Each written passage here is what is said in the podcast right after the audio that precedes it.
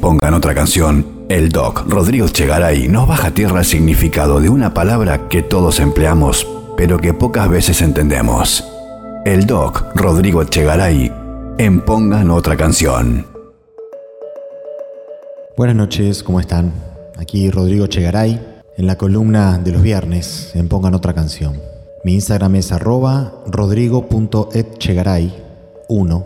Hoy les voy a hablar de las pruebas científicas de la vida después de la muerte. A lo largo de la historia se realizaron pero miles y miles de pruebas científicas sobre todos estos fenómenos psíquicos y espirituales que se han dado alrededor de todo el mundo, desde el inicio mismo de la humanidad. Y hay muchísimos científicos que realizaron experimentos puntuales, científicos, controlados, para probar si el alma sobrevive al cuerpo, es decir, si hay vida después de la muerte física. Uno de estos experimentos fue el de transcomunicación instrumental.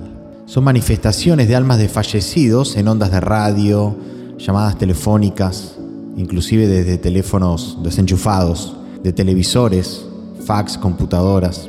Eran manifestaciones con voces, imágenes, textos de almas de muertos, desde otra dimensión en la que siguen vivos y se comunicaban. Inclusive hay audios e imágenes de personas fallecidas hablando y teniendo un diálogo con el interlocutor. Estas comunicaciones también las reprodujeron en condiciones científicamente controladas en diferentes lugares del mundo y en todos lados se produjeron manifestaciones similares. Después eh, también están los experimentos de Scole, esto fue en Inglaterra, en Norfolk. Fue un grupo que empezó a trabajar con dos mediums muy potentes que empezaron a dar mensajes provenientes de fallecidos que contenían información personal que nadie más podía saber.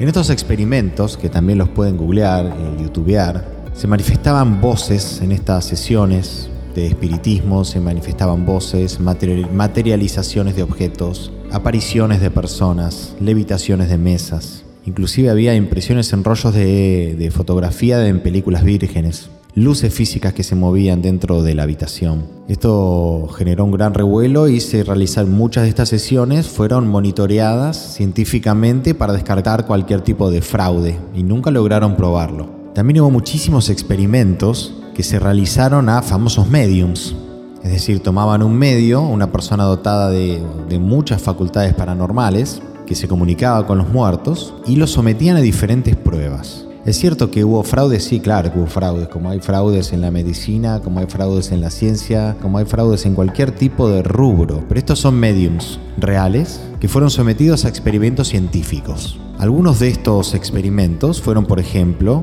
medir la temperatura, es decir, siempre los mediums hablan de que cuando hay una aparición o hay un contacto con un alma, cambia la temperatura ambiente. Y probaron científicamente que cada vez que había una comunicación a través de un medium bajaba efectivamente la temperatura varios grados, era un cambio notorio de temperatura.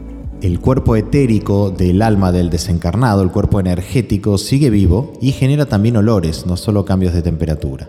También se le hicieron pruebas psicológicas a estos mediums, mediante psiquiatras y psicólogos y demás científicos. Utilizaron, por ejemplo, una prueba que es de asociación de palabras que inventó Jung para probar, por ejemplo, si cuando hablaba una medium, si hablaba ella en persona y diferenciar de cuando hablaba el espíritu que se comunicaba a través de ella. Y con este tipo de pruebas también acreditaron que probaron que eran personas distintas las que estaban hablando. Hay mediums que tienen la facultad de dejar que los espíritus hablen con su propia voz, es decir, con la voz del muerto a través de ellos. Se grabaron estas voces, estas sesiones, las sometieron a análisis con máquinas, con computadoras y demostraron que estas voces eran emitidas por diferentes personas, por la rapidez, el ritmo, los acentos, la forma de hablar. Hubo otros científicos que analizaron a los mediums mediante electroencefalogramas, es decir, lo medían cuando hablaba el medium fuera del trance, lo medían dentro del trance cuando estaba hablando un espíritu. Y en pruebas y pruebas y pruebas, los electroencefalogramas eran completamente diferentes y era una evidencia también de que no podían pertenecer a la misma persona. Otro tipo de pruebas que se realizaron a los mediums hay muchas que ya muy conocidas, inclusive todas estas están en YouTube, es cuando mediums conocidos como Anderson, como Chico Javier en Brasil, que iban a programas de televisión y en vivo y en directo recibían mensajes de personas muertas, desencarnadas, y se los daban ahí mismo a las personas del público. Todo esto filmado en vivo en televisión. Y después había investigadores que iban a verificar la exactitud de estos mensajes. Y en muchísimos de estos casos probaron una enorme cantidad de aciertos de hasta un 95%. Ahora voy a hablar de las correspondencias cruzadas, otra prueba científica que se realizó para descartar que esta información podía haber venido del subconsciente del propio medium o de, eh, de la lectura que hacía el medium de las mentes de las personas que estaban presentes. Cuando muere Myers, empezó a comunicarse con más de 12 mediums alrededor de, de diferentes países del mundo y les daban notas incompletas y luego les dio orden a todos ellos de que llevaran todas estas notas hacia otra persona en común. Y esa persona lo que hizo fue ordenar todas estas notas y llegaron a escribirse más de 12.000 páginas con toda esta información. Es decir, este científico muerto físicamente se comunicó con estos mediums y siguió escribiendo luego de muerto a través de estos mediums. Otra forma de descartar eh, la telepatía del medium, es decir, eh, la facultad de leer la mente del otro, fue mandar a otra persona intermediaria. Se llaman sesiones delegadas. Por ejemplo,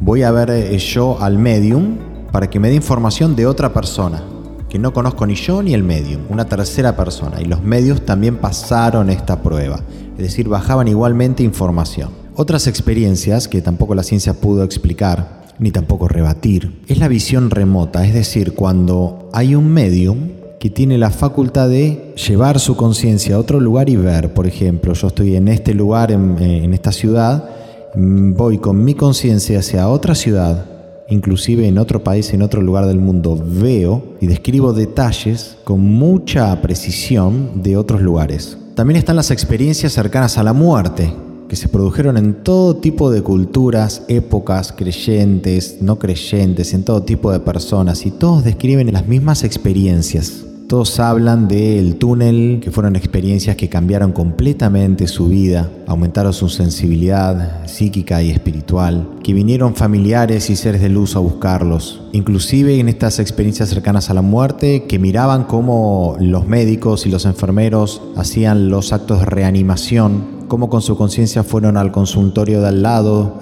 presenciaron y escucharon una charla o un suceso, volvieron y se volvieron a meter el cuerpo porque todavía no era su tiempo. Y después todos eh, posteriormente se corrobora que estos diálogos y todo esto que sucedió fue real. Esto tampoco lo puede explicar la ciencia. Muchas veces vuelven de estas experiencias cercanas a la muerte con información y secretos familiares que era imposible que esa persona conozca. También probaron los científicos que estas experiencias no tenían nada que ver con la administración de drogas como ketamina y morfina, drogas para aliviar el dolor, etc. Porque estas experiencias cercanas a la muerte también sucedieron con personas a las cuales no se les había suministrado estas drogas. También se probó que estas personas no tenían anormalidades neurológicas y que todas estas experiencias tenían una lógica común, cronológica, y eventos contados con detalles que no tienen nada que ver con las experiencias de personas con anormalidades neurológicas que son más caóticas. Y todas estas apariciones de entidades, gente que ha visto eh, familiares muertos, inclusive gente que no es medium, sino que te, vinieron a ver cuando se murieron, avisándote que se, que se habían muerto, dando mensajes, gente que sintió que se sentaron en su cama y le, hablaron o los tocaron. Y toda esta gente es gente normal, que no tiene ningún tipo de, trastorno psíquico, psiquiátrico ni, ni químico en el cerebro. Inclusive muchas de estas personas tuvieron esta experiencia esta sola vez y nunca más. También es común la rotura, todos estos fenómenos en las casas de roturas de objetos, sonidos, y que luego hacer una limpieza y guiarla a, a las almas desencarnadas, estos fenómenos paranormales eh, cesan.